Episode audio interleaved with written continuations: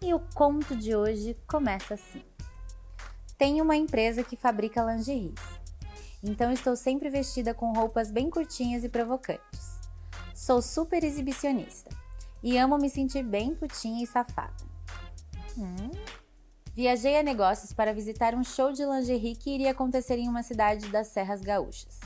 Meu marido ficou em casa porque não tínhamos com quem deixar nosso filho. Levei uma amiga de trabalho comigo.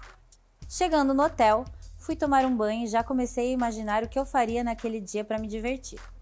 Saí do banho e vesti uma roupa bem sexy. Minha amiga ainda não sabia, mas eu estava cheia de segundas e terceiras intenções. Minha vontade era achar um pau bem gostoso, trepar muito e depois contar tudo pro meu marido. Para evitar problemas, resolvi telefonar para ele e já avisar sobre as minhas intenções. Ele curtiu a ideia e me incentivou. Chegamos no barzinho e sentamos em uma mesa logo na frente. Maliciosamente eu cruzava e descruzava as minhas pernas, para que todos que passassem vissem minha calcinha. Eu adoro fazer isso.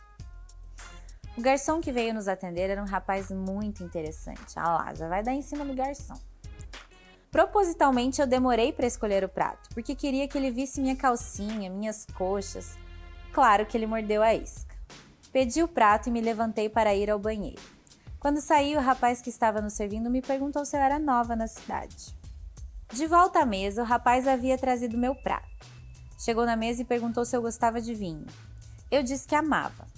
Daí ele se ofereceu para me dar uma amostra do vinho local, depois do almoço. Eu aceitei e no fim do almoço fui até o bar provar meu vinho. Você queria provar mais que o vinho, né? Ele fez questão de me servir em uma taça e propositalmente colocou sua mão em cima da minha.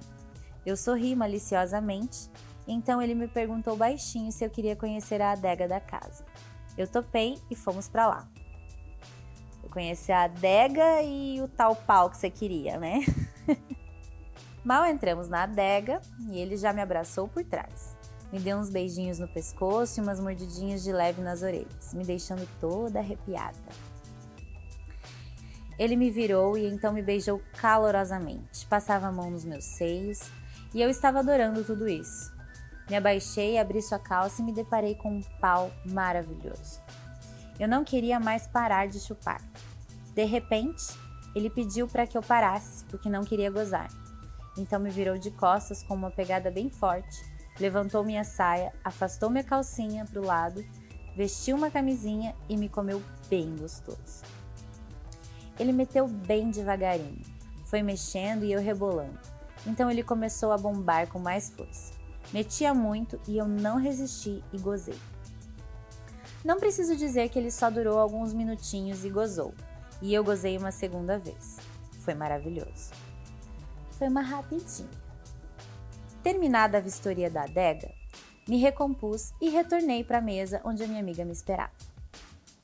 Ela perguntou por que eu havia demorado tanto. Claro que ela sabia o que havia rolado, mas ficou na dela. Saí dali e voltei ao meu hotel. Peguei o telefone, liguei para o meu maridinho que estava em casa, fiz questão de contar cada detalhe da ousadia na frente da minha amiga, que me olhava incrédula. Nossa, foi muito bom.